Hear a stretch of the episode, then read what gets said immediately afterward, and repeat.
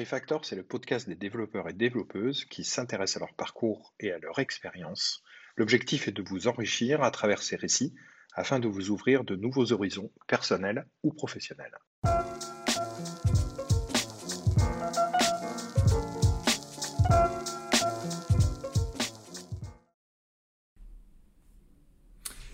Alors aujourd'hui, euh, ben déjà, je, voudrais, euh, vu que c'est le, premier podcast de, l'année, de cette année 2021, donc je voulais souhaiter, euh, en mon nom déjà, et puis dans, le nom de toute l'équipe qui est derrière, Refactor, hein, qui monte, qui prépare, etc., souhaiter à toutes nos auditrices et nos auditeurs une bonne année 2021. Et je pense que je continuerai à souhaiter bonne année 2021 à peu près jusqu'en juin parce que l'année 2020 a tellement été pourrie. Donc vraiment, portez-vous bien. Faites attention à vous et, euh, et puis essayez de garder le moral et d'être optimiste. Euh, vous dire aussi qu'on va euh, bientôt, en ce début d'année, avoir plus d'épisodes en anglais avec des interlocuteurs américains, internationaux. ça nous permettra d'avoir, d'élargir encore notre vision et ce qui m'amène aujourd'hui à être très heureux d'accueillir un dinosaure un peu de l'informatique, Nicolas Martignol. Nicolas, bonjour. Bonjour Pierre. Bonjour à tout le monde. Je suis très content, euh, je suis très content de t'avoir. Euh, déjà parce qu'en préparant ce podcast, on a passé un super bon moment ensemble. Euh, j'ai eu mes collaboratrices dans le bureau qui m'ont dit mais c'est pas possible, t'es tombé amoureux, euh, fallait, que ça, fallait, que, fallait que ça raccroche au bout d'un moment, c'était indécent, etc. Et euh, je suis super content parce qu'on a, c'est aussi ça le podcast, c'est avant tout, les jeunes diraient un grand kiff, mais c'est vrai que ça fait, ça fait vraiment très plaisir, ouais, de rencontrer des gens. Mm. On en a tant besoin aussi dans cette période-là. Exactement. Alors Nicolas, pour replacer un peu le contexte, un peu plus de 20 ans d'expérience et c'est ça qui est marrant quand on commence à dire ça. Euh, principalement euh, ben, en tant que... Alors moi je vais dire ingénieur. Euh, je vais dire ingénieur même si tu n'as pas le titre d'ingénieur parce qu'on s'en fout en fait. Qu'au bout de 20 ans, je pense que tu es largement, largement ingénieur et que tout ça on s'en fout un petit peu des diplômes, on y reviendra. tu as démarré tout ça, tu es un grand passionné d'informatique. Tu as démarré à, à, 14 ans avec du, basique, du basique avec la, avec la tortue, c'est ça? Exactement. Euh, un peu plus tôt, mon père, qui n'était pas informaticien, il était chirurgien dentiste, donc autant te dire que ça n'a rien à voir. il rentre avec un ordinateur à la maison qu'on branchait sur la télé à l'époque, et euh, je sais pas pourquoi, moi j'ai trouvé ça euh, vraiment sympa dès le départ. je suis né en 75, donc on est dans les années 85. Il y a l'informatique pour tous à l'école avec les Thomson, enfin ceux qui ont entre 45 et 50 piges comprennent de quoi je parle. Et euh, voilà, donc euh, je suis tombé dedans euh, très petit, monsieur. Je suis vraiment désolé pour ça. Ouais. et je suis pas prêt de me voilà. C'était à cette époque des Amstrad aussi. c'était un peu plus tard les Amstrad. Ouais, on a eu un Amstrad PC 1512 avec deux lecteurs disquettes, c'était formidable. Et ouais, une, une, époque où on avait, voilà, une époque où on avait surtout pas Internet. C'est-à-dire que bah, les jeux, tu copiais les disquettes, tu les amenais euh, au lycée, tu filais à, tes copains, tu rentrais le soir, et puis bah, si tu avais eu le malheur de mettre ça à côté de l'enceinte dans la voiture, bah, ta disquette, elle était flinguée. Pas d'internet, et, euh, mais, et du coup, voilà, euh, donc moi j'ai vécu ça, et mes parents n'étaient pas très convaincus par l'informatique, donc ils voulaient que je fasse des études générales, tu vois. on est en 93, je crois, quand j'ai mon bac. Et je me retrouve donc euh, à faire de l'électronique, de l'informatique, de la microélectronique, de l'électricité de puissance. Chose qui m'intéresse pas plus que ça, mais bon, je fais pour faire plaisir à papa, maman. Euh, et puis, euh, je fais un service militaire entre temps. Et je tombe dans une boîte, tu sais, à la fin de ton stage, enfin, dernière année, quand tu fais ton stage, je tombe chez une petite boîte, enfin, il était 15-16, des anciens de Sun. Euh, et, là, je découvre le HTML. Alors, j'avais déjà un peu fait de Java, tu vois, euh, euh, par ma formation, une double formation au Gobelin. Et là, ouais, on en a parlé tous les deux ensemble. À l'époque, faire du web, ça voulait dire écrire des, des CGI en. Alors, moi, c'était le Perl, pour moi, le langage que, que je kiffais. Parce que là, on rappelle, on est en, on est en, on est en 95, autour, voilà. Je, le rappelle parce qu'il y a quand même pas mal de jeunes qui vous écoutent, de millénials, etc., qui ont, qui ont 20, 25, euh, mais même 30 ans en fait. Euh, nous, on a tous les deux, toi, 45, euh, moi 44. Il y avait, c'est vraiment une autre génération. Là, tu parles de Sun Microsystem. À, à l'époque, c'était des, des, des, des bécanes, des Unix Des super belles machines. Tu T'as presque plus d'Unix qui tourne, puisque maintenant c'est euh, quasi que du Linux. Et pour faire du web, on était au tout début du web, hmm. tu passais par des CGI, des hmm. Common Gateway Interface, que tu pouvais coder en C. Mhm. si tu étais, euh, si en C, velu, quoi, en C, il fallait le faire en C. Puis en C, quand tu le plantais, la machine, euh, il fallait la rebooter, quoi. Enfin, euh, quand ton script crachait, la machine, souvent, kernel panique et, et redémarrer une sun, c'est un peu chiant. Donc d'où rapidement TCH, Perl, donc du, du, scripting, du PHP aussi, j'ai fait du PHP. Perl qui est l'ancêtre de qui, qui, qui est l'ancêtre de je sais même pas je sais même pas. Practical Extracting Request Language, c'est une abréviation, et qui existe toujours aujourd'hui, mais... Euh, qui est très peu utilisé Très peu euh, utilisé, ouais, Et surtout, un truc qui par contre qui est intéressant que j'arrive à sortir de temps en temps, c'est que à cette époque-là, Netscape, donc avant Mozilla, il y avait Netscape qui était un navigateur web. Euh, Netscape faisait le navigateur web et il n'y avait pas encore Firefox, il n'y avait pas Chrome, et il y avait Microsoft en face. Donc c'était la guerre contre les Microsoft. Et Netscape avait sorti des produits serveurs, donc un serveur web, l'Enterprise Server, un serveur de mail, un serveur de certificat, un serveur LDAP et euh, qui étaient des super produits. Hein. Qui étaient des super produits. À l'époque, qui étaient des, des super super produits. Et pendant 2-3 ans. Vas-y, vas-y, pardon. C'est les. D'ailleurs, c'est les. Je, je, rebondis là-dessus, mais euh, euh, tous ces gens de la Silicon Valley, les ex de Netscape, etc. Aujourd'hui, euh, entre 50 et 60, 60 euh, ans et sont à la tête des plus gros fonds américains de start-up ou des plus grosses start-up hein, derrière. Hein. Mm. Euh, donc, des super beaux produits. Mm. Et moi, du coup, je m'étais pas mal intéressé à tout ce qui était annuaire LDAP et certificats. Et euh, très très bon souvenir. Et à cette époque-là, bah, quand tu voulais faire des applications euh, côté, euh, enfin des, applications web, JavaScript n'existait pas encore. Hein, bah, tu utilisais un langage qui s'appelait LiveScript, qui ressemble en syntaxe à du C. Et en fait, quand tu regardes, c'est du JavaScript avant l'heure. Et c'est normal, c'est l'un des gars, j'ai oublié son nom là, qui a inventé JavaScript, mhm. qui bossait chez Netscape. Donc du coup, je me retrouve. Ah, je savais pas qu'il y avait ce système de script. Ça s'appelait et le moteur s'appelait LiveWire. Donc la Société Générale à Paris en 97-98 était à fond les ballons. Et 99, euh, ah merde, tiens, le bug de l'an 2000. Donc euh, au mois d'août 99, euh, avec un copain, on était à deux dans une salle serveur à l'ASG à patcher du code. Et c'était du JavaScript côté serveur, sauf que tu le compilais pour générer un binaire. Et donc JavaScript, c'était d'abord côté serveur. Et un jour, les mecs se sont dit, putain, ça serait bien qu'on mette ça aussi dans un navigateur. Et JavaScript est passé de l'autre côté. Enfin, il, fait il a changé de nom. Sauf il s'est appelé. On en euh, revient à, à l'avoir aussi maintenant côté serveur. De exactement. Plus en plus. Et, euh, donc on y revient. On y revient. Et donc euh, LiveScript c'était pas très sexy, Java venait de sortir et comme c'était un peu la même bande de copains, ils l'ont renommé JavaScript. Et maintenant évidemment, voilà, on fait du JS côté back, côté front. et c'est le langage le plus populaire. Hein. ne pas connaître JS, c'est dommage, quoi. C'est voilà. Ouais. ouais. Voilà, voilà. Et donc, quand tu faisais du Perl existe encore tu me diras si je dis une bêtise, mais notamment euh, dans, ton shell script, dans la plupart des, de beaucoup de commandes comme sed, awk, etc., il me mhm. semble que derrière c'est du Perl. Je sais vais pas, dire de bêtises. Je ne saurais pas. J'ai peur qu'on se fasse, vérifier. on va se faire descendre en flamme par euh, si on dit des par bêtises. Des geeks euh, qui connaissent toutes les commandes et qui vont dire non non pas du tout. J'aurais dit du C compilé mais je. À fact checker, vous revenez Exactement. vers nous, refactor et soit vous nous tapez dessus, soit on ouvre le champagne. Exactement. donc tu es dans une des premières web agencies de France fin 90 euh, à travailler euh, sur, sur les produits autour de, c'est là, autour de Java, autour de Netscape. Et exactement. Et donc on fait le site de TF1, la Société Générale, euh, BNP Paribas. Enfin, du coup, à Paris, il y avait deux ou trois agences, et donc Coplanet, où j'ai bossé. Et un jour, un consultant externe un peu plus âgé débarque, Guillaume, qui doit avoir 55 piges aujourd'hui, et un mec qui rentre des États-Unis. Et, j'avais entendu parler de ce langage Java, mais je ne savais pas trop ce que c'était. Et puis le gars, il était à fond dedans, il venait d'écrire un livre en français. Guillaume Pelletier. Exactement. Et Guillaume Pelletier, du coup, m'a formé, et euh, on est plusieurs comme ça, il nous a donné un peu le virus. Euh, Florent Ramière, qui est parti chez Confluent, bossait avec moi aussi à cette époque-là. et moi j'ai adoré ce langage, j'avais fait beaucoup beaucoup de C.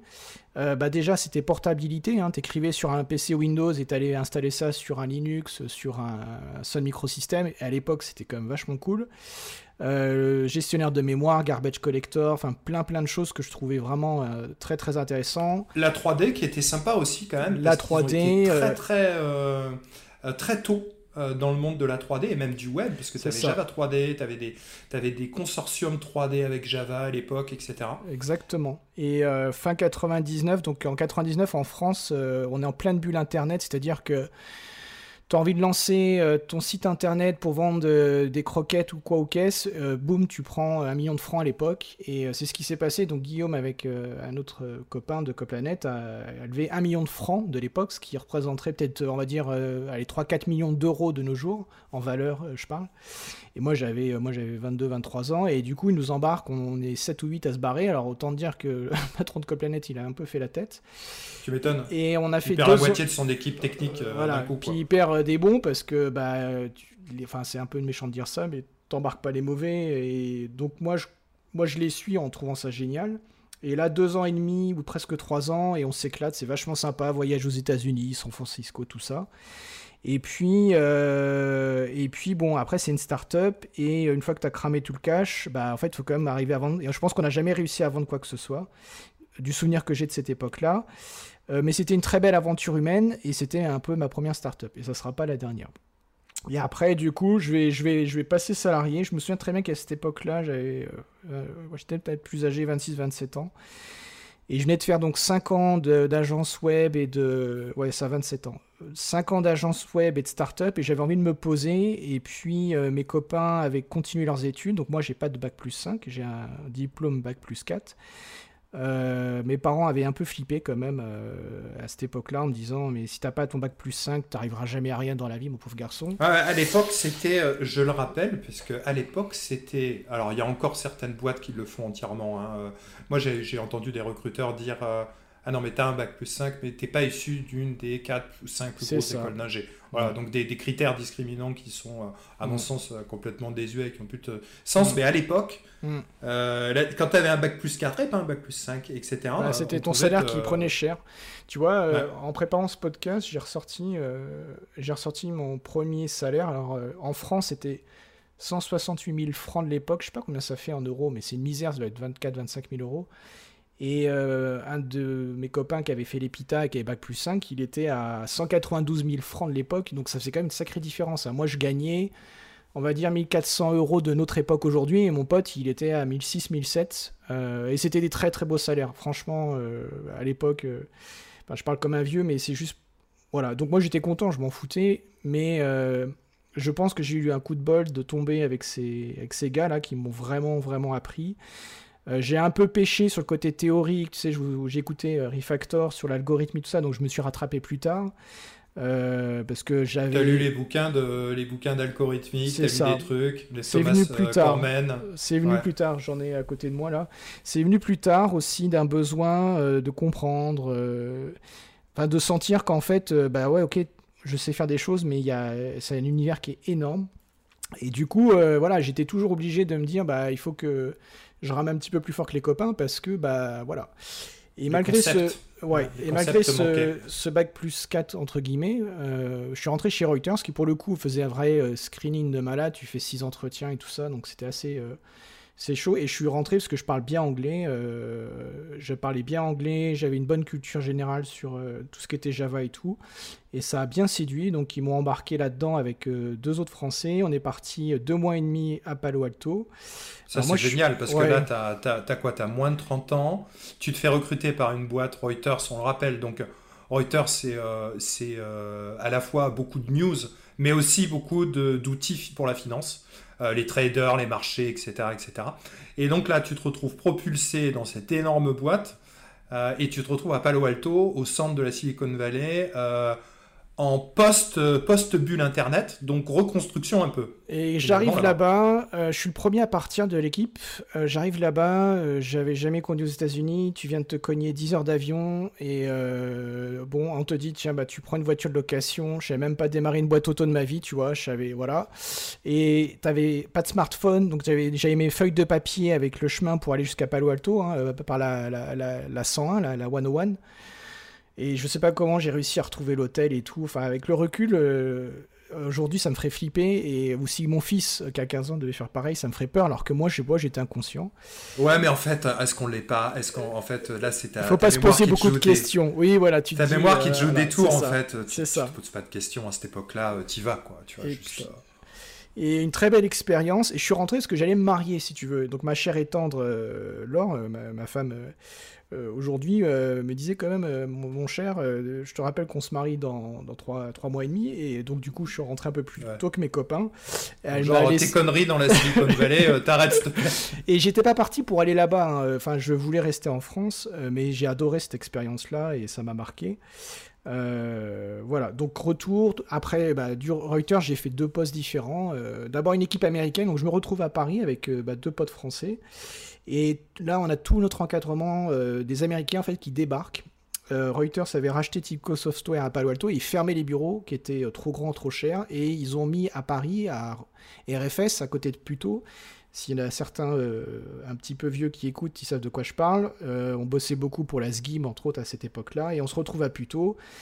Et euh, donc on parlait anglais toute la journée, moi ce que, moi, ce que j'aime bien. Et donc euh, mon équipe d'encadrement, les testeurs et tout ça, tout est américain. Et les seuls qui parlent français, finalement, c'est les trois développeurs. Et puis euh, notre chef d'équipe, il est franco, franco-anglais, donc il parlait, mais on parlait anglais.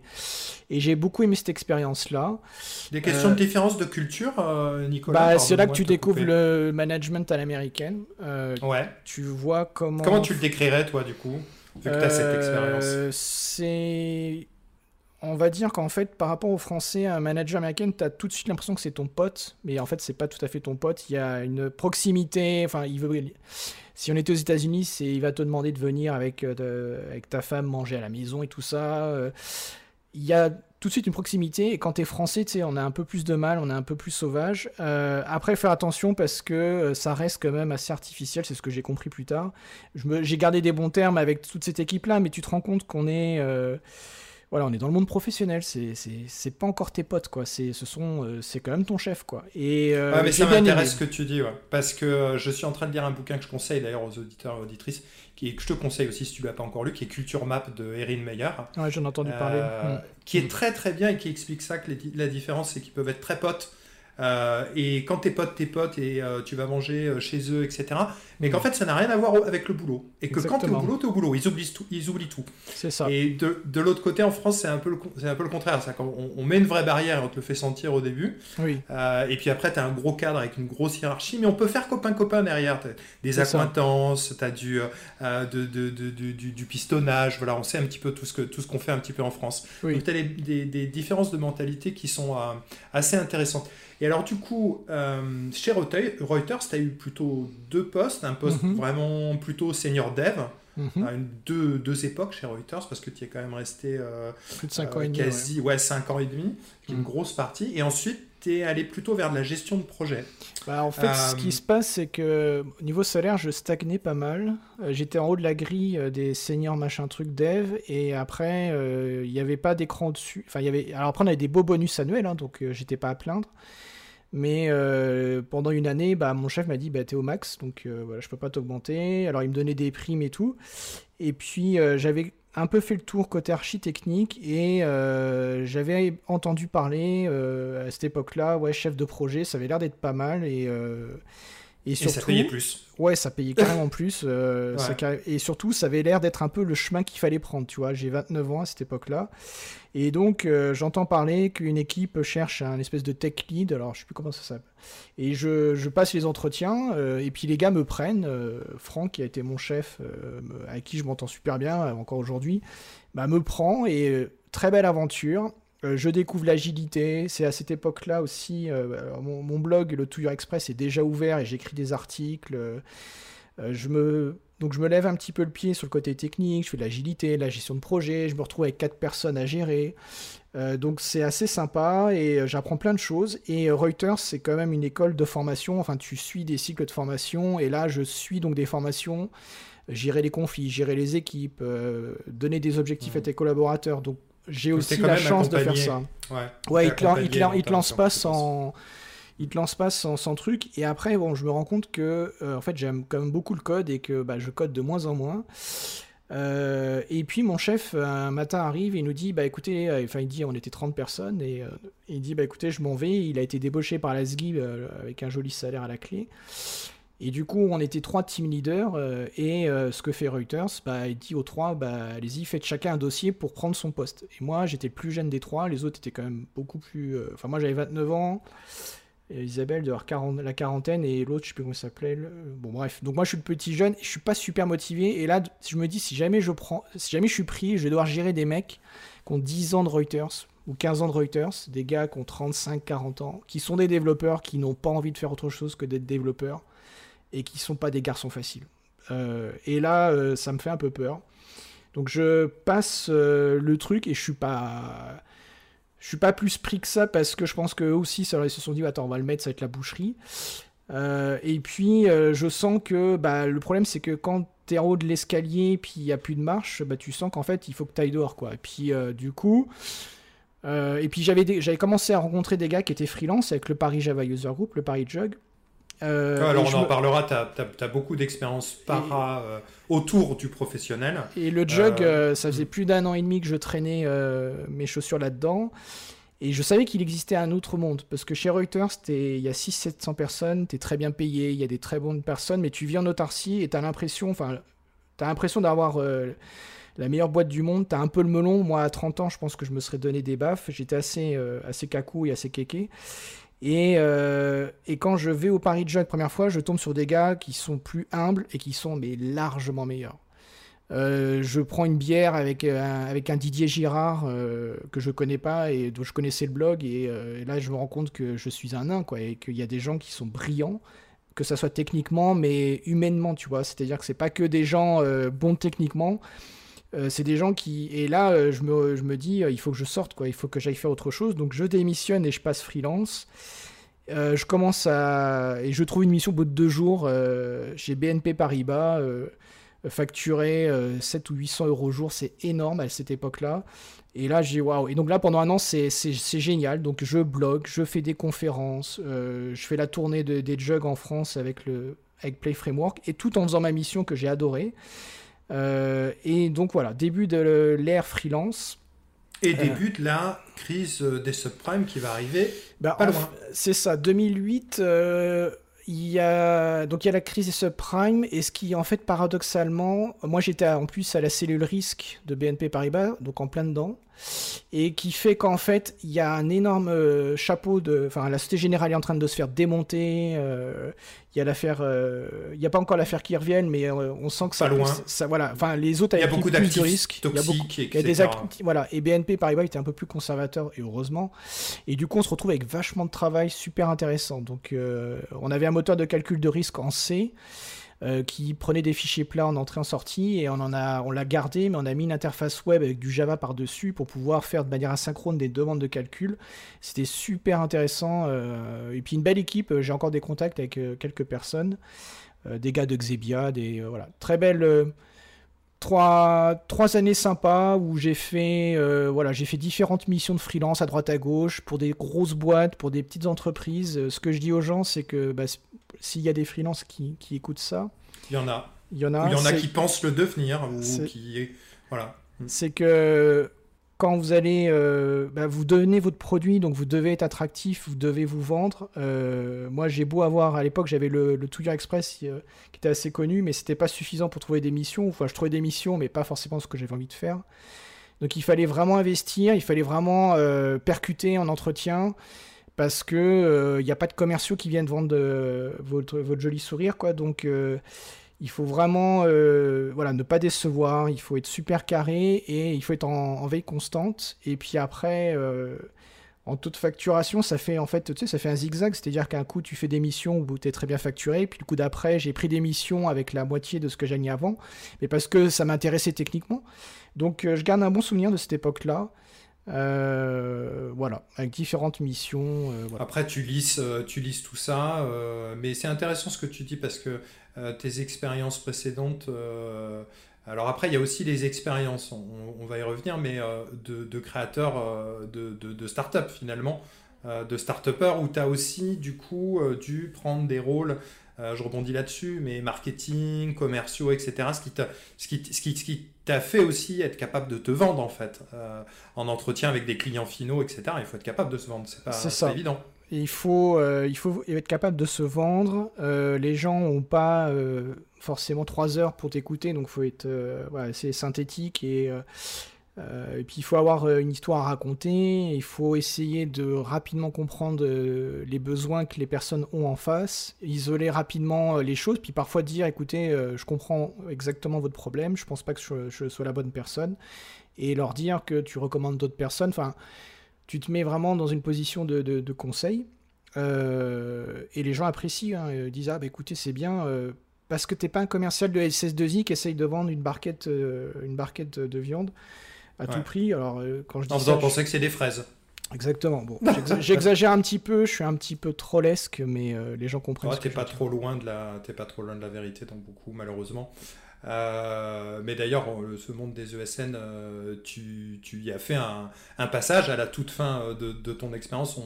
On, va y revenir euh, tout à l'heure. Tu peux nous parler justement de tes expériences un peu euh, entrepreneuriales, de, des, startups que tu as pu monter, co-monter. Comment, euh, comment ça t'est venu? Comment tu as, sauté le pas? Parce qu'il y en a aussi qui réfléchissent à monter des boîtes dans, cette, dans, cette, dans ce contexte actuel de crise. les gens cherchent des solutions. Et puis certains se réfléchissent à se dire bah, je monterai peut-être une boîte, c'est peut-être le moment, il faut peut-être y aller. Hmm. Je dirais déjà ne faites pas après avoir fait quand même 7 ou 8 ans de start-up, ne, vous lancez pas tout seul. Euh, c'est comme dans un avion, il y a deux personnes qui pilotent un avion. Euh, dans une start-up, il faut être deux ou trois. Euh, parce que c'est une aventure qui est très fatigante et c'est une aventure qui est risquée. De toutes mes startups, et il n'y en a pas une qui m'a rendu le plus riche de la Terre, qui m'a rendu riche humainement et riche techniquement, ça c'est clair.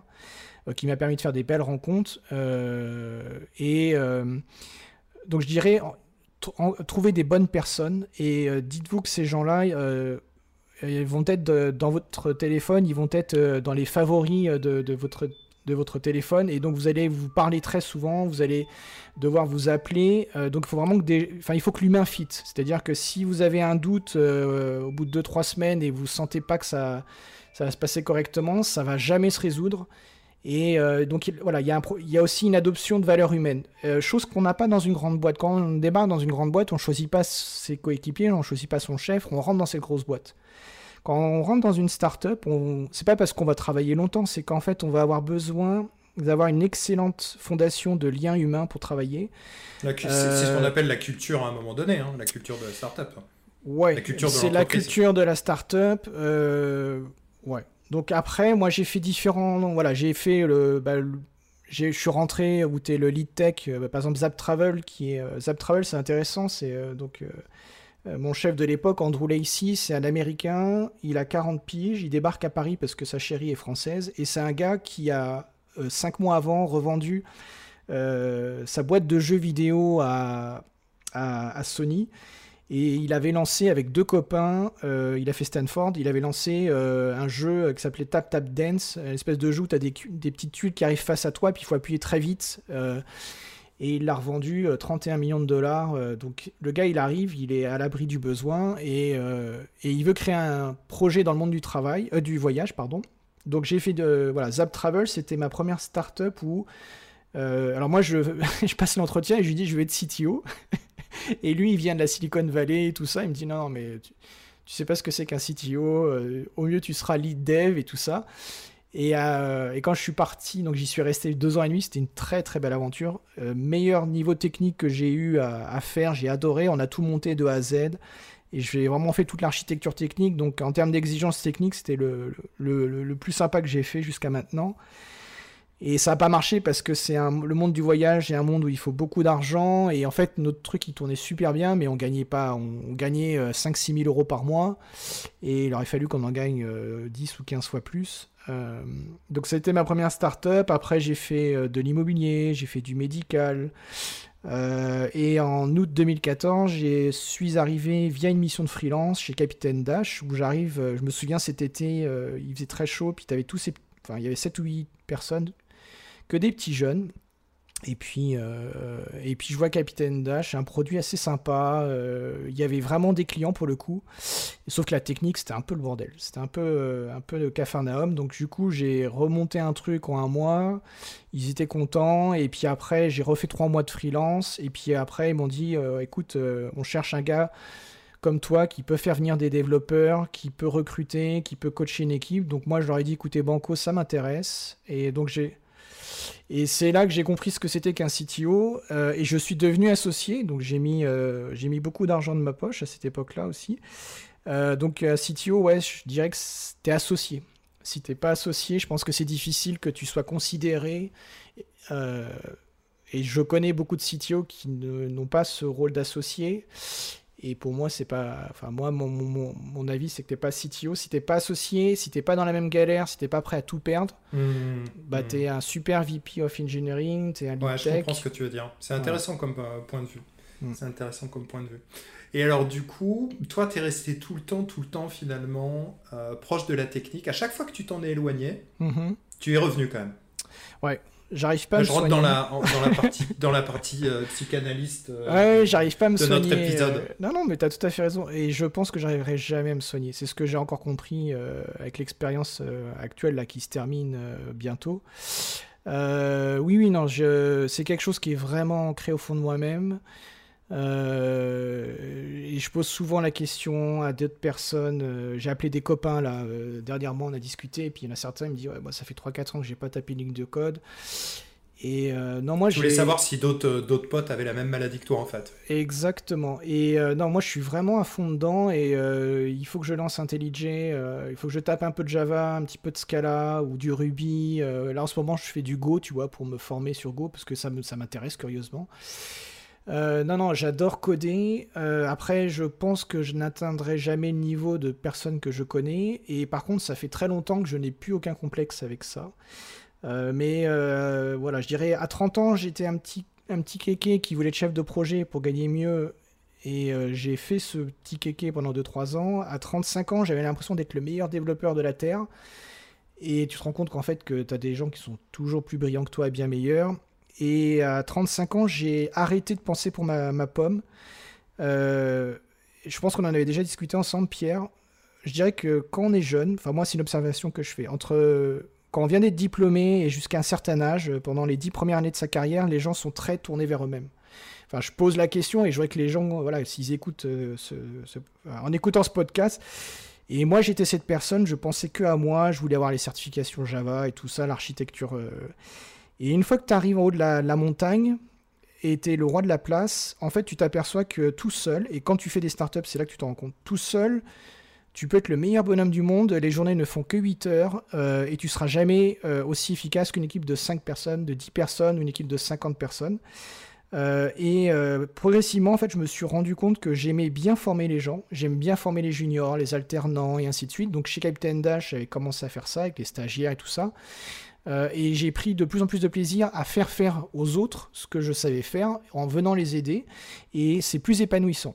Voilà, mais il a fallu que j'attende la quarantaine pour que je comprenne ça euh, et que je me dise personnellement, euh, je ne cherche plus à aller à escalader l'Everest du développeur. il m'arrive de faire des rechutes. Là, j'ai fait la formation Lightbend qui est assez exigeante là, pour être certifié. Donc, c'est mon dernier petit craquage que j'ai fait au mois de novembre-décembre. Et c'est cool, je l'ai obtenu. Alors j'ai eu 88%, euh, mais j'ai des collègues, ils ont eu 95% bah, parce que euh, ils ont 23 ans et ils ont un cerveau de 23 ans et ils ont une capacité de travail que moi j'ai pas forcément à 45 ans. Mais j'ai eu beaucoup de plaisir à le faire, j'ai appris plein de choses et tout ça. Euh, et en même temps, bah, quand ils ont vu que j'obtenais le truc, ils m'ont dit ah oh, putain, waouh, papy, papy il envoie du bois. Papy fait de la résistance. Papy fait de la résistance, exactement. ouais. Non, mais, non, mais tu, tu, as, tu as raison, moi je le vois, parce qu'on on est amené à discuter avec beaucoup de jeunes dans le recrutement, etc. Et on, on le voit, as ce côté. Et moi-même, j'étais, j'étais pareil, la même, le même truc centré sur toi-même. Et puis après, dès que tu penses arriver à ton propre sommet, euh, c'est là que tu t'aperçois qu'en fait, euh, c'était juste une, petite colline. C'est ça. Et que derrière, tu as des montagnes énormes, en fait. Et c'est là où tu te dis, bon, ok, d'accord, euh, il va falloir que je... Et, tu donnes un peu plus, où tu vois le, la réalisation autrement. La réalisation personnelle et professionnelle autrement. Et c'est là que tu tombes. Et alors, du coup, ça va me permettre une bonne transition vers les activités annexes. Tu vas parler du jug.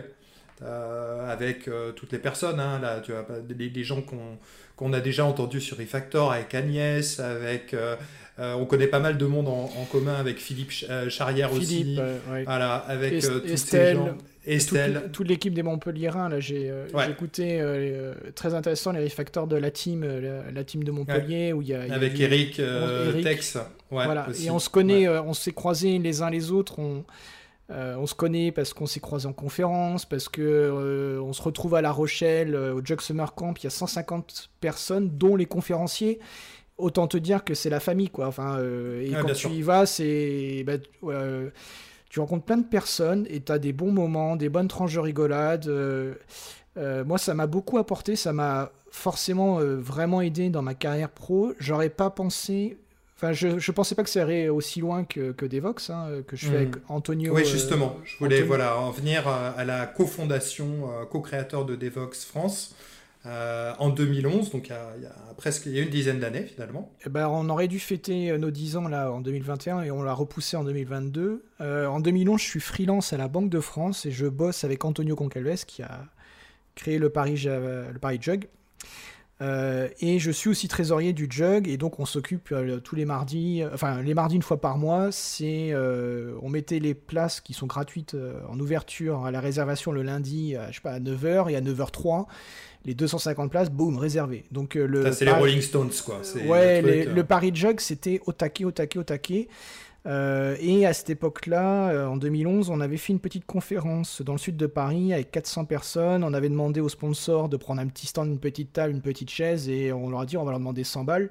Et puis il y en a qui nous a dit mais vous êtes complètement dingue les gars, euh, demandez-nous. Enfin, des gars de SS2I nous disaient mais non c'est une grosse bêtise. Enfin prenez 500 ou 1000 euros, vous vous rendez pas compte de la valeur de ce que vous créez. Donc on a suivi ce conseil, on a demandé 500 euros.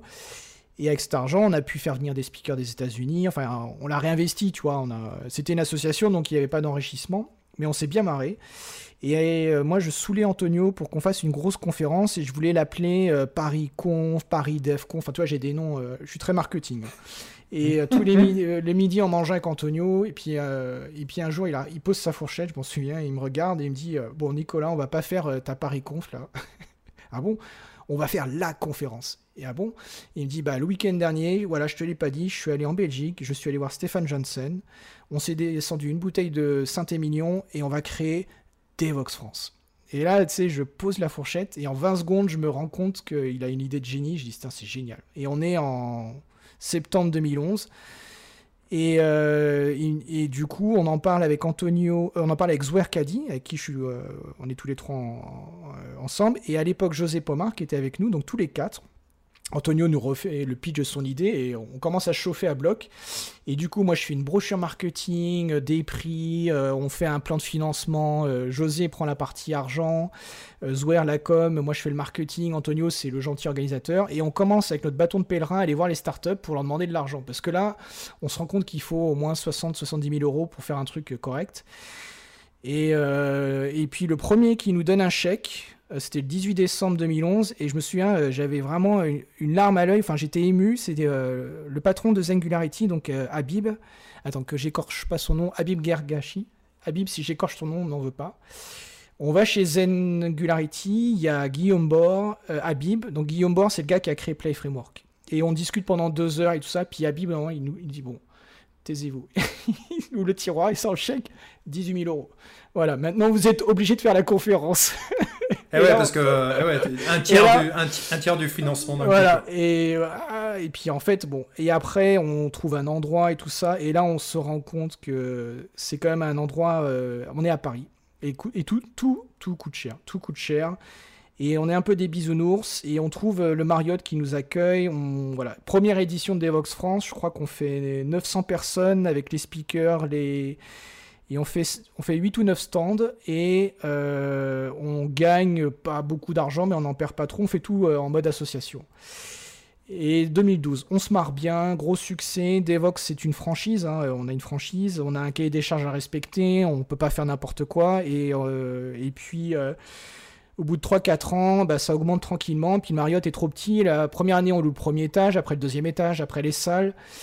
Et puis on se dit c'est trop petit. Et là, on commence à faire la tournée des salles de Paris. Ça a duré 5-6 mois. Et on se fait jeter comme des malpropres parce qu'on est informaticien parce qu'on est une association et que, euh, si tu veux, si on faisait un défilé en haute couture, euh, on nous prendrait au sérieux. Si on faisait une conférence euh, de médecins, on nous prendrait au sérieux. Mais les informaticiens, personne n'en a rien à carrer.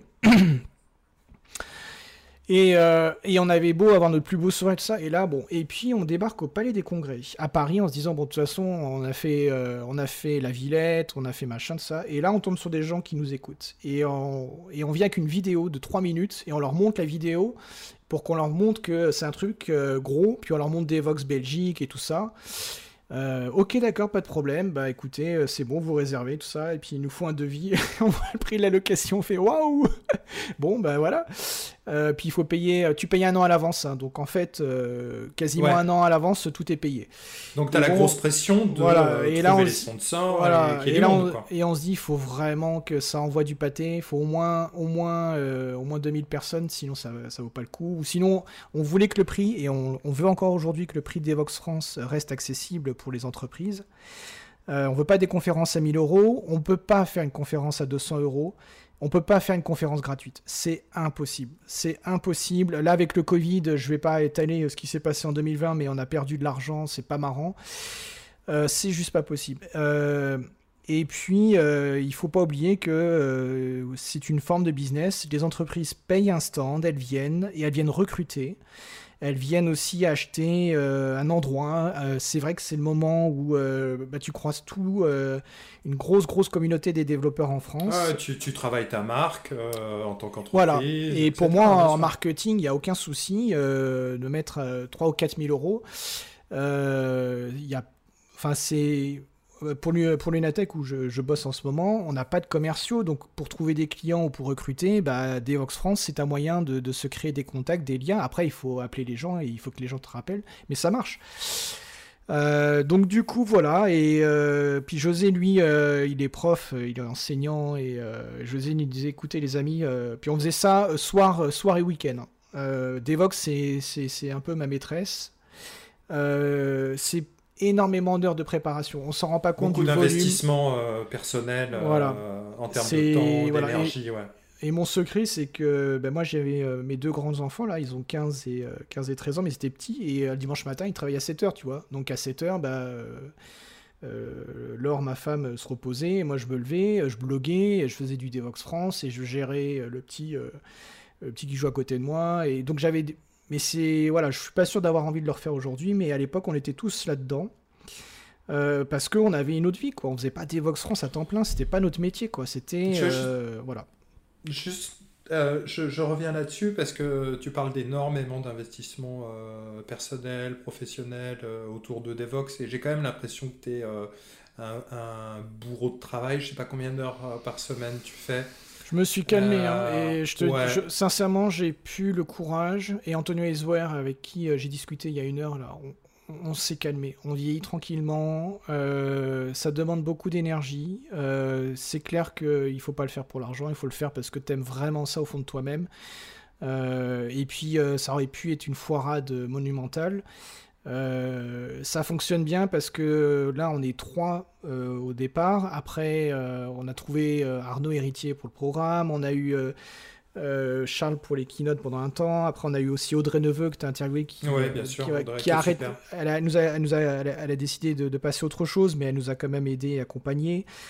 enfin voilà, je vais pas citer tout le monde, mais il y a Enfin, si, je vais quand même citer Karine Vaca, qui est indépendante, qui est une freelance et qui bosse avec nous, qui est le quatrième mousquetaire et qui est euh, la madame sérieuse opérationnelle. Elle, elle est organisatrice et événementielle, donc on a quand même un appui professionnel de quelqu'un qui va te dire que euh, il faut faire euh, livrer, euh, enfin que les 2,38 tonnes ne rentreront pas dans le parking du Palais des Congrès, tu vois, des trucs auxquels tu penses pas. Enfin, des... Ouais, c'est clair, mais c'est vrai que c'est dommage si tu arraches la moitié de la remorque. C'est Non, ça coûte cher en fait. Pour livrer tes, tes, palettes, de, tes palettes de flotte, tu m'avais dit, voilà. combien de, 9 de milliers 9, tonnes, 9000 litres d'eau, voilà. Et tous les ans, on doit payer 10 000 euros pour refaire les peintures parce que bah, 3000 personnes x 3 jours, ça fait 9000 personnes et ça abîme ça va éborgner un mur, euh, un truc, tout ça, et euh, ils te font un petit chèque à la fin en te disant, ben voilà, ici il y a une prise électrique qui est pétée, euh, ici la moquette. Ah ils font un, un, constat, un, état des lieux à l'entrée. Et ils le font très gentiment et très aisément. Enfin, c'est super carré. ils t'habillent pas pour l'hiver. Hein. Et là,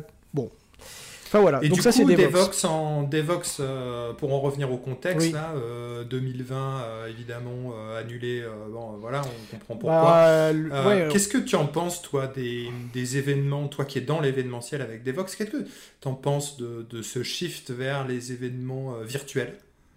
Est-ce que tu as pu assister à certains? Est-ce que on en a parlé tout à l'heure parce que Antonio a fait le, il a présenté pour un jug à Singapour et avec, le, avec Emmanuel Bernard. Euh, ce que j'entends, c'est, je suis sur un Slack d'organisateurs, c'est qu'il y a des gens qui bossent et des bénévoles qui donnent beaucoup de temps et puis ils se cassent la binette et puis tu as neuf Pékin qui débarquent euh, et puis qui n'écoutent pas jusqu'à la fin et c'est beaucoup de travail, euh, la retombée est un peu molle. Alors nous, Devox France, il n'y aura pas de virtuel, il n'y aura jamais de virtuel. Il y a des gros sponsors qui veulent qu'on fasse du virtuel, nous on n'a pas envie parce que c'est pas ce qu'on a envie de faire. Est-ce que tu euh, retires tout le, tout le côté networking qui est quand même. Euh, toi, tu te disais networking, c'est plus euh, famille finalement, beaucoup rencontres d'autres devs, etc. etc. dans, dans des événements virtuels, ça c'est foutu. C'est complètement foutu et quand tu vas, alors euh, ce qui est intéressant, c'est de faire des Vox Belgique, il y a 5000 personnes et ça dure une semaine. Donc euh, quand tu, c'est un peu comme le FOSDEM euh, en Belgique. Quand tu vas à des Vox Belgique, c'est au mois de novembre. déjà, tu oublies tes heures de sommeil. C'est très con d'aller se coucher à 8 heures et enfin, tu te couches à 4 heures du matin, mais tu refais le monde. tu discutes, bah je pense, je vais encore le reciter, mais je pense à Florent Ramière. Tu vas discuter de Kafka à 2h30 du matin. Alors les gens qui écoutent la conversation te disent que t'es taré, mais en fait c'est un c'est marrant, c'est un plaisir et euh, c'est un milieu où les gens sont, gentils, les gens sont bienveillants. Euh, chacun, c'est un peu la place du village, quoi. Et, euh, et puis tu as des gens qui sont brillants et qui sont très humbles. Donc du coup, c'est un vrai plaisir de, passer ce temps-là et, d'écouter une technologie, un mouvement, un avis. C'est là que se font les prochaines. Les, en fait, pour les confs, si je comprends bien, et moi j'imagine que ça vient aussi euh, là-dedans, tu ne t'imagines pas tes architectures tout seul dans ta tour d'ivoire, en fait. Euh, en fait, c'est de ces soirées, euh, soirées plus ou moins alcoolisées dans, dans, les conférences avec des potes CTO, lead ou architectes, etc., que souvent tu as des idées, des éclairs de génie et des choses que tu vas, dont tu vas te souvenir quand tu vas revenir dans ta boîte et qui vont te permettre bah, du coup d'être plus performant, de proposer des choses, etc. C'est pour ça que les conférences sont importantes. moi, j'ai un bon souvenir quand chez Captain Dash c'était chaud à la fin. Euh, enfin, un de mes associés est un escroc euh, qui a volé de l'argent, tu vois, pour la faire court. Euh, j'en discutais avec, avec Quentin Adam, patron de Clever Cloud, et qui avait des idées. Et, et, qui m'avait remonté, donné plein d'idées, tout ça, et ça s'est fait ouais, en plein milieu de la nuit, en discutant, on était une cinquantaine dans un, dans un bar, en fait, tu vas trouver des gens qui ne sont pas des, qui ne sont pas des personnes de ta famille, qui ne sont pas des personnes de ton travail, mais qui comprennent ce, qui se passe dans ta tête. D'accord? Des pères. Euh, des pères, voilà. Et euh, quand je dis des gens, euh, garçons, filles, enfin voilà, tu vas trouver des personnes avec qui tu vas pouvoir échanger. et c'est ça aussi qui est intéressant. Et même chose, hein, moi j'apporte aussi à ces personnes-là mon expérience. Bah, moi je suis pas mal branché startup, donc bah, quand on me posait des questions, je donnais mon avis. et et ce que je dirais aux gens, enfin, si vous êtes là-dedans, il faut toujours le faire de manière désintéressée et euh, pas dans le but d'avoir quelque chose. Parce qu'on en a vu des gens qui venaient nous. Picorer, juste, picassiette. Voilà. On en a vu au Paris Jug, on en a vu à Devox. À Devox, on a vu. Euh, les gens qui viennent te voir que tu connais pas ni dans ni d'Adev ni d'Adam et qui viennent te voir parce que tu en fait pour eux tu représentes un intérêt au début un on, intérêt. on disait oui à tout et aujourd'hui on joue un peu aujourd'hui on, on sait bon on, a, on est décomplexé on dit non aux gens Ouais, ouais, ouais. De toute façon, tu les sens arriver avec leurs gros sabots, hein, souvent. les gens qui ne, qui ne donnent pas avant mm. de. C'est un milieu. Tu l'as dit tout à l'heure, c'est un milieu où les gens se connaissent. Les gens parlent. Euh, je sais pas combien d'informaticiens ou de gens, des programmeurs, euh, pour reprendre un des mots que tu as utilisé, euh, quand je dis ça, euh, je pense hommes et femmes, bien entendu, combien de personnes qui font ce métier-là, on est en France, au niveau des, conférences, bah, il y, a plein de conférences. Hein. on parlait de Sunitech, MixIT, Brestcamp, Devox. Et là, je parle surtout des conférences qui sont autour de la sphère Java. Mais après, il y a toutes les conférences JS, les conférences euh, Ruby, autre chose, etc. Exactement. Les DevOps. C'est un métier où euh, je pense que ça serait de se tromper de penser qu'on est des geeks autistes tout seuls et dans notre coin. Au contraire, on est des, des animaux sociaux euh, on est des gens qui euh, apprennent à faire tous les jours des choses différentes. Alors oui, on programme en Java, mais nous, on programme pas pendant 25 ans le même programme. On fait des choses très différentes à chaque fois. Et pareil pour l'architecture, la programmation, l'algorithmie. Ouais, mais il y a cette image d'épinal euh, et ce cliché, ce stéréotype qui reste dans la tête des gens hmm. du geek. Et encore, il disparaît. Dans sa caverne il disparaît, mais je trouve que pour le Kidam, il y a encore. Et, euh, tu penses euh, moi, je... Bah, moi, moi, je le vois.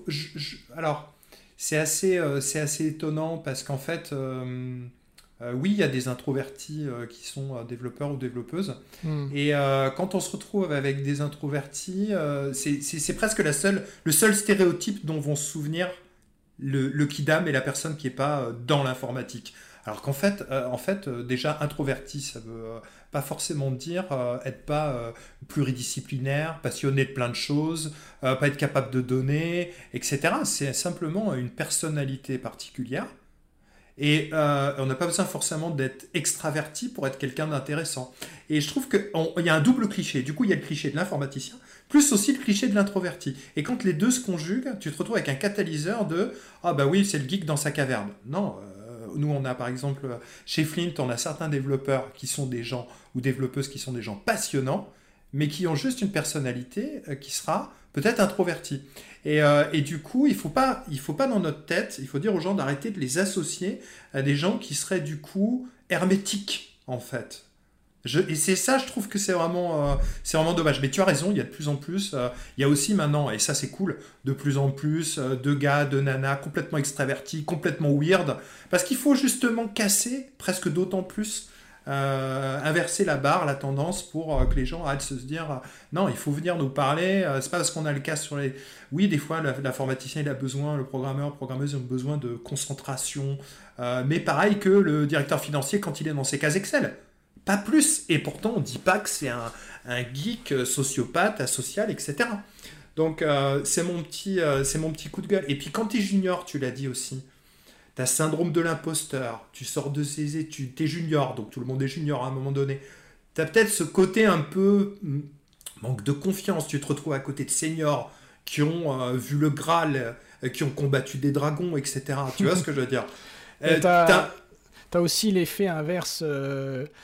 Euh, t'as l'effet imposteur, et je sais pas comment s'appelle l'effet inverse, et t'as aussi l'effet, euh, euh, je pense à quelqu'un chez nous là que j'adore, et t'as 4-5 ans d'expérience, et du coup t'as Alors c'est elle pour le coup, elle est, elle est, elle, est, brillantissime, mais en même temps t'as pas l'expérience de ton collègue qui a 10 ans d'expérience, ou qui a 15 ans, ou qui a 20 ans d'expérience. Et du coup, euh, ce qui est intéressant, c'est quand les gens s'en rendent compte. Et là, moi, j'ai travaillé avec cette personne, en lui disant écoute, t'as raison, mais t'as tort. Et après, euh, euh, faire prendre conscience voilà, qu'il y a différentes solutions et tout ça. Il faut pas donner la solution, il faut, faut faire douter les gens. Ah bon, tu veux faire ça?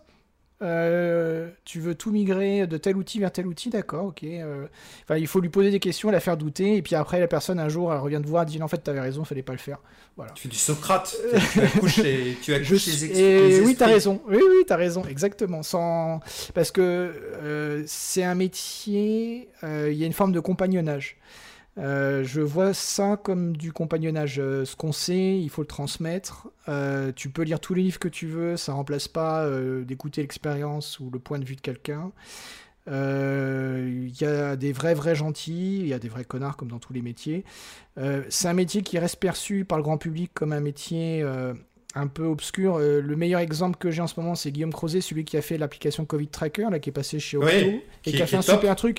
Et je suis content de la façon dont il est perçu dans les médias. Il n'est pas présenté comme euh, le, gars un peu bizarre qui fait des trucs, tout ça. qui et fait de la data vise, etc. Parce que c'est les outils qu'il a fait sont passe top, hein, bien. et l'outil qu'il a fait passe bien. Et lui, par exemple, il porte l'image de quelqu'un qui fait du développement sans le stéréotype. Et ça, je suis content, tu vois, quand je vois ça, ça me rassure. Puis c'est un métier qui, pour moi, c'est plus féminisé que quand moi, personnellement, j'ai commencé à travailler. Euh, nous, on a connu et accompagné les, les J-Duchesses, donc euh, les femmes Java dans la communauté Java. Euh, oui, c'est ça. ça nous a permis aussi bah, de nous revoir nous-mêmes et de, de, faire attention à l'autre. je recommande à toutes les personnes d'écouter Audrey Neveu en keynote de Devox Belgique en 2018. Elle met un carton très intéressant et elle dit on peut avoir de l'humour, on peut rigoler, mais pensez toujours à ce que que fait votre humour Est-ce qu'il va pas finalement blesser quelqu'un?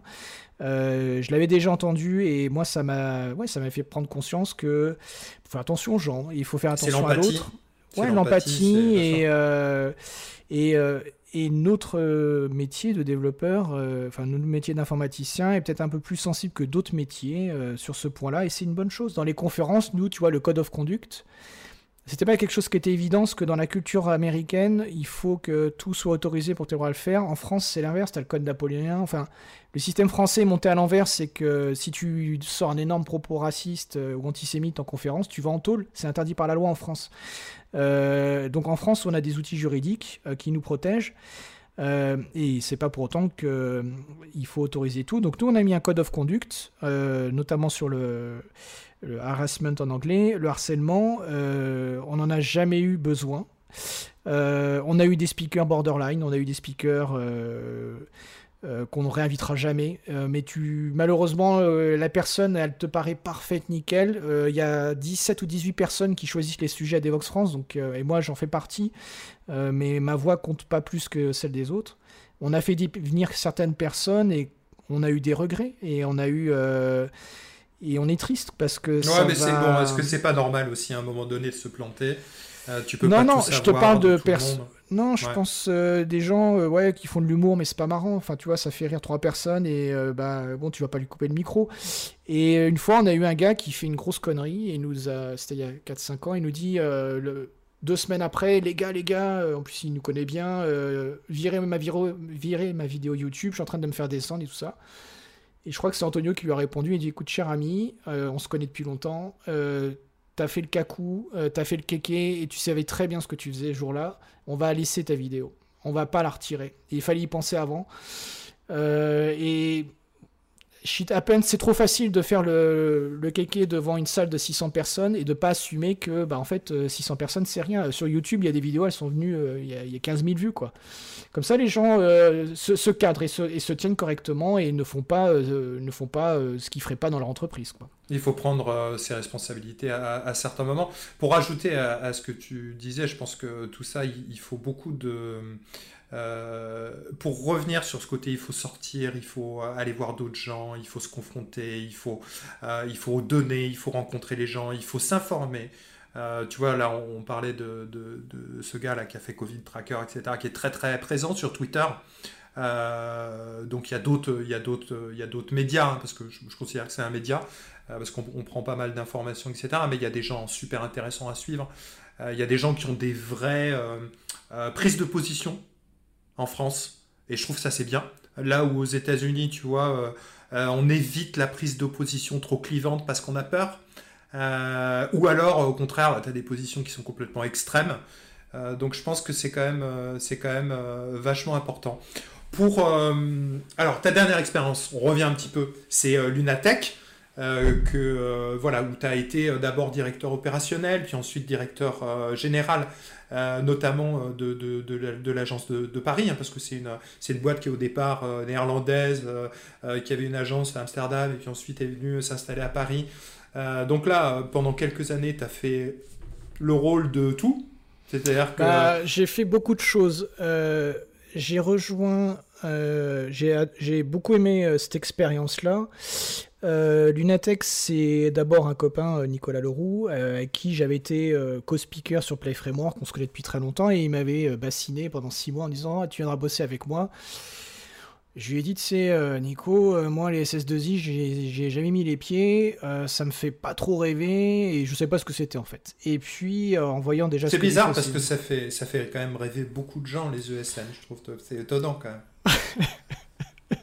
Les auditeurs ne nous voient pas, mais on est mort de rire. non, après, je vais quand même euh, redorer un peu le blason euh, des. C'est une, bonnes- ESN de, une de tech. Voilà, en fait, si- exactement. Et j'ai plutôt bon espoir que, en fait, il y a tout à fait une place. Et moi, je défendrai toujours les ESN qui bossent bien. Euh, je pense qu'il y a une place pour des ESN où euh, tu tu travailles correctement. Euh, et euh, Lunatech en est une. Je connais pas Flint, mais euh, bah, J'ai envie de mettre une musique de, j'ai envie de mettre une musique d'autant on emporte le vent quand tu parles comme ça. Tu sais, on dirait que c'est, tu vois, je pense qu'il y a une place. C'est militant, tu prends ton bâton de pèlerin, c'est génial. Non, mais je pense sincèrement ce que je dis parce que je trouve Mais que c'est trop raison, facile le, bash- le bashing. Alors évidemment, les gros, les gros, euh, euh, les grosses boîtes, euh, Sopra et compagnie. Bon, euh, Capgemini est une très bonne école de formation. Quand tu es jeune diplômé, tu apprends plein de trucs. euh, voilà. Euh, après, euh, c'est pas les plus gros les pires. hein. C'est les petites euh, SS2I un peu bizarres avec 10-15 bonhommes et euh, t'as la moitié des gars. En fait, c'est des freelances, mais il faut pas le dire. Enfin, moi, j'ai eu des trucs assez trash. Attends, rappelle-moi. Et- Oui, Michel, on est combien chez Flint Ah oui, 10-15. Ok. Non, mais ce que je veux dire, c'est les grosses boîtes sont sous le, sous le radar. Et, mais les boîtes qui sont en portage de portage de portage. Ouais. Donc moi, l'Unitech, j'ai bien aimé. Euh, j'ai fait cette expérience-là parce que j'avais bien trouvé sympa le côté euh, recrutement que j'avais fait chez le Captain Dash, le côté euh, euh, relation avec les clients. Je m'en sortais bien et je trouvais ça intéressant. Et là, il m'offrait un poste super intéressant. Et on a fait un, fait un beau voyage qui va bientôt se terminer. Ce qui a merdé, parce que j'ai quand même bien merdé et j'ai démissionné au mois de novembre, c'est que euh, 2020, j'ai fait trop de trucs. J'ai pris une feuille un jour et j'ai marqué tout ce que je faisais. Et euh, je l'ai mis sur un article sur le Touilleur Express euh, où je parle de sous-marins et de courgettes pour expliquer aux gens euh, ma vie. Et ma vie, elle est pas très marrante au mois de novembre. Et je sors de 2-3 mois où j'ai bossé sur un projet, je codais sur ce projet pour aider une équipe qui était en souffrance, avec un client qui était très difficile. Et je commençais à 8h30 le matin avec un, un, un client qui est pas sympa, et je finissais à 9h le soir en envoyant un mail, et comme ça pendant 6 ou 7 semaines. Et en réussissant à remonter cette équipe, tu vois, et le projet euh, repart et tout ça. Et puis tu vois qu'en fait euh, le client n'en a rien à cogner et que tu restes. euh, Et puis il comprenait pas qu'un directeur général code, ça c'était un concept qui marchait pas, donc il commence à me casser du sucre et, et à être méchant. Et puis bon, et puis en parallèle, bah, je faisais tourner une boîte quoi, donc commercial, recrutement. J'ai signé un joli contrat qu'on a amené jusqu'au mois de là en ce moment. Et je faisais beaucoup de choses, tu vois, Nicolas, il commençait à faire beaucoup de choses, et puis la nuit, euh, il commençait à moins bien dormir, puis je commençais à me friter avec, euh, avec euh, Nicolas Leroux, qui est... Un collaborateur avec les associés. Voilà. ouais. alors pas spécialement avec les gens, je suis, je suis pas, un- je suis un gentil râleur, mais je suis pas, je suis pas. Donc après, je parlais un peu trop, tu vois. Donc mes copains m'avaient dit, écoute, quand on dit courgette dans la conversation, ça veut dire ferme ta bouche, laisse-le parler, laisse-le parler, écoute-le. Donc et puis euh, un soir, Nicolas m'appelle, il me dit, écoute, euh, je te reconnais pas. Et là, il est dur, il est très dur avec moi. Il me, casse pour qu'en fait, euh, je lui donne ma démission. Je suis directeur général, donc mandat social, et pour les auditeurs, on peut pas dégager un directeur général facilement. On n'est pas salarié. Mon contrat de travail, il est suspendu. Je suis directeur général, mandataire social. Et en France, si tu veux dégager un DG, c'est compliqué. S'il veut pas résigner, s'il veut pas démissionner, c'est super chiant. Il y a des boîtes qui font signer des démissions, qui les mettent au coffre-fort, et le jour où le DG pète un câble, tu sors l'ADEME et il dégage. Et euh, Nicolas, je pense qu'il le savait. Je le reconnais moyennement. J'entends plus une avocate parler quand je l'entends parler, mais il a, il a fait ce qu'il fallait faire. Il m'a dit, écoute, arrête. Boum. Et donc, euh, dans l'heure, il reçoit ma. Et le lendemain matin, j'ai dormi 11 heures. Euh, et le jour d'après, j'ai dormi de 9 ou 10 heures. Et en fait, ça va beaucoup mieux. Donc là, on est le 12 janvier. Je vais bien, mais je suis allé au bout de l'épuisement, de la fatigue morale, nerveuse. T'as fait, euh, Euh, t'as fait voilà. euh, un burn-out.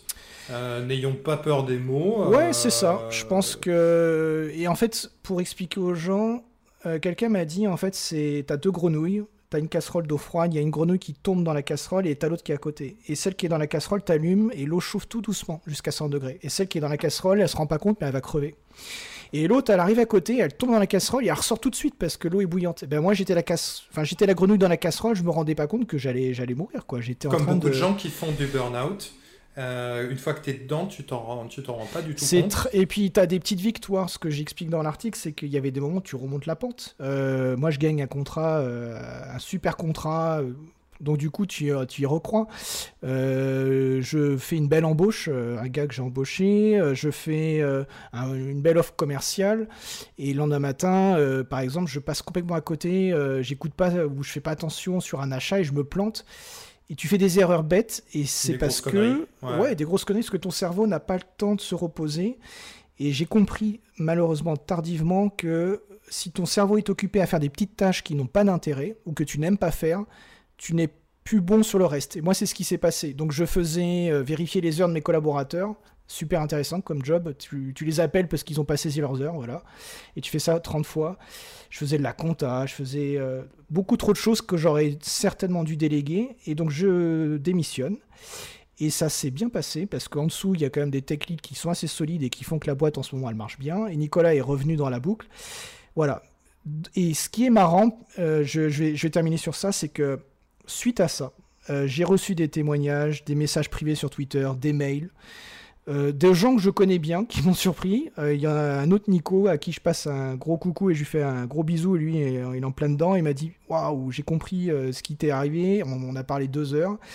Euh, ou des gens qui m'ont dit ouais il y a 4 ans ça m'est arrivé tout ça c'est pas si tabou que ça les gens en parlent Euh, et euh, voilà donc le conseil je l'ai dit tout à l'heure ne faites pas les choses tout seul ne faites pas euh, faites-les euh, avec une ou deux personnes et reconnaissez euh, n'essayez pas de tout faire c'est le problème d'essayer de tout faire c'est c'est une grosse bêtise quoi donc non, mais bien euh, sûr. voilà. Moi, moi, je rajouterais, euh, je rajouterais à ce que tu dis deux choses. C'est que, un, euh, 2020 a été une année extrêmement anxiogène, éprouvante pour les organismes, pour le psychique d'énormément de personnes. C'est bien, c'est bien la raison pour laquelle les consultations de psy et autres euh, pour la santé mentale sont en augmentation euh, exponentielle. Euh, si j'avais un conseil de start-up là demain, c'est de monter un système de, psy euh, à distance ou, de remonter SOS détresse amitié. Euh, donc ça, c'est vraiment... euh, donc je pense que, pour en revenir à toi, euh, je pense que tu es loin d'être le seul. Et puis le deuxième point, c'est de dire que, euh, avant tout... Alors le burn-out, c'est compliqué parce que tu es obligé de tomber une première fois dedans pour t'apercevoir que tu en as fait un. Alors écoutez-nous, euh, ceux qui sont là euh, en train de, euh, de pédaler, mais s'aperçoivent même plus qu'ils pédalent et ils savent même plus s'ils pédalent encore sur un vélo. Écoutez-vous, les, signes précurseurs, c'est des problématiques de sommeil, ça va être de l'agressivité, ça va être être moins effectif sur des tâches alors qu'avant on les faisait très facilement. Euh, puis être cap- avoir cette impression de, de se noyer, mais finalement remettre à demain, remettre à demain, faire des journées euh, à rallonge avec, euh, alors qu'on s'aperçoit qu'on n'est plus du tout euh, actif, mais on et ni productif et, à partir d'une certaine heure. Donc faites vraiment attention à vous, d'autant plus dans, ces, dans ce contexte qu'on vit, qu'on a vécu, qu'on vit en ce moment, et je pense malheureusement, même en étant optimiste, qu'on va continuer encore à vivre des conditions très difficiles sur, sur début 2021. Euh, écoute, Nico, euh, on a fait déjà une bonne heure ensemble. Je pense que de toute façon, on resterait bien 4 heures de toute façon. Il va falloir qu'on lance euh, les, les podcasts avec deux épisodes peut-être pour les, les, les dinosaures bavards comme toi. c'est passé ça, ça, ça passe vite hein, ouais. on n'a pas vu l'heure passer Non.